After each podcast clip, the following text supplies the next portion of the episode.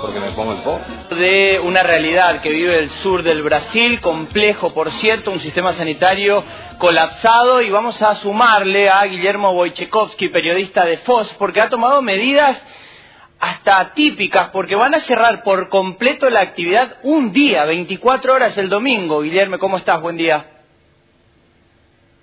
Buen día, saludo a toda la gente de Misiones. Y bueno, Brasil está en su peor momento, también acá el estado de Paraná, el estado de Santa Catarina, el estado de Río Grande do Sul, que son los estados en la frontera con Misiones, están justamente en un momento muy delicado. Y la ciudad de Foz de Iguazú acá en la frontera con Puerto Iguazú, ha tomado algunas medidas y algunas medidas muy duras también, eh, muy duras por lo que se venía adoptando acá en la ciudad. En este fin de semana específicamente, ayer por la noche la municipalidad decidió que más largo, no solamente de las 8 de la noche a las 5 de la mañana, que es lo que está ocurriendo acá en la ciudad, pero también de las 6 de la tarde hasta las 5 de la mañana del lunes. Entonces será el toque de queda más largo que ya tuvimos acá en la ciudad de Iguazú y se decidió por la municipalidad adoptar esta medida porque estamos con el 100%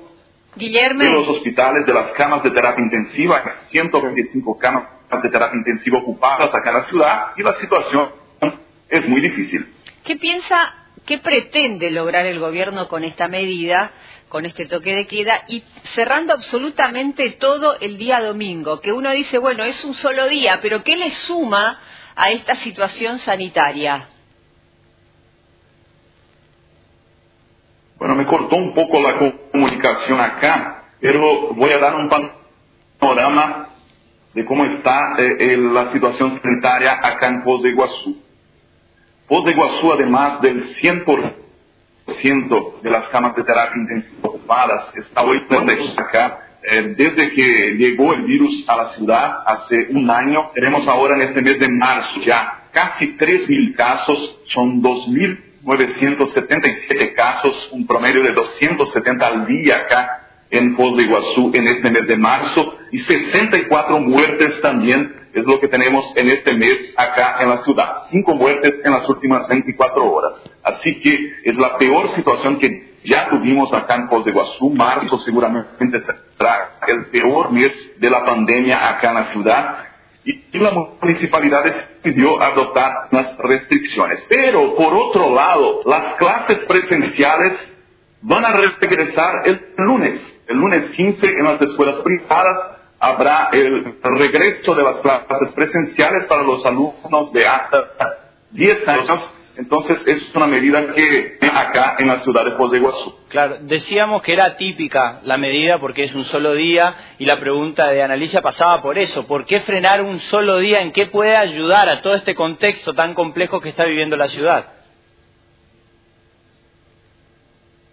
Sí, justamente porque acá en Brasil las medidas que fueron adoptadas hasta ahora no son como las de Argentina, por ejemplo. No tuvimos restricciones de poderes. El comercio ahora en Foz de Iguazú, mismo con algunas restricciones, está abierto con el 30% de la capacidad de público. Hay toque de queda de las 8 de la noche a las 5 de la mañana, pero la gente eh, sigue circulando por las calles normalmente. También el tema eh, de los tapabocas, eso que, es una, eh, hay una ley acá que dice que es obligatorio que, que, las personas tengan el tapaboca, pero eso prácticamente no, no hay fiscalización muy fuerte sobre este tema. Entonces, eh, hay una, un promedio muy alto de casos acá en Foz de Iguazú y se espera que nuevas medidas sean anunciadas. Pero hay todo un debate que se comenta acá en Brasil sobre el tema sanitario y el tema económico, uh -huh. eh, que no se pueden adoptar medidas sanitarias muy fuertes porque perjudica la economía. Se dice también que la vacunación eh, está ¿Han vacunado a alguien? hasta ahora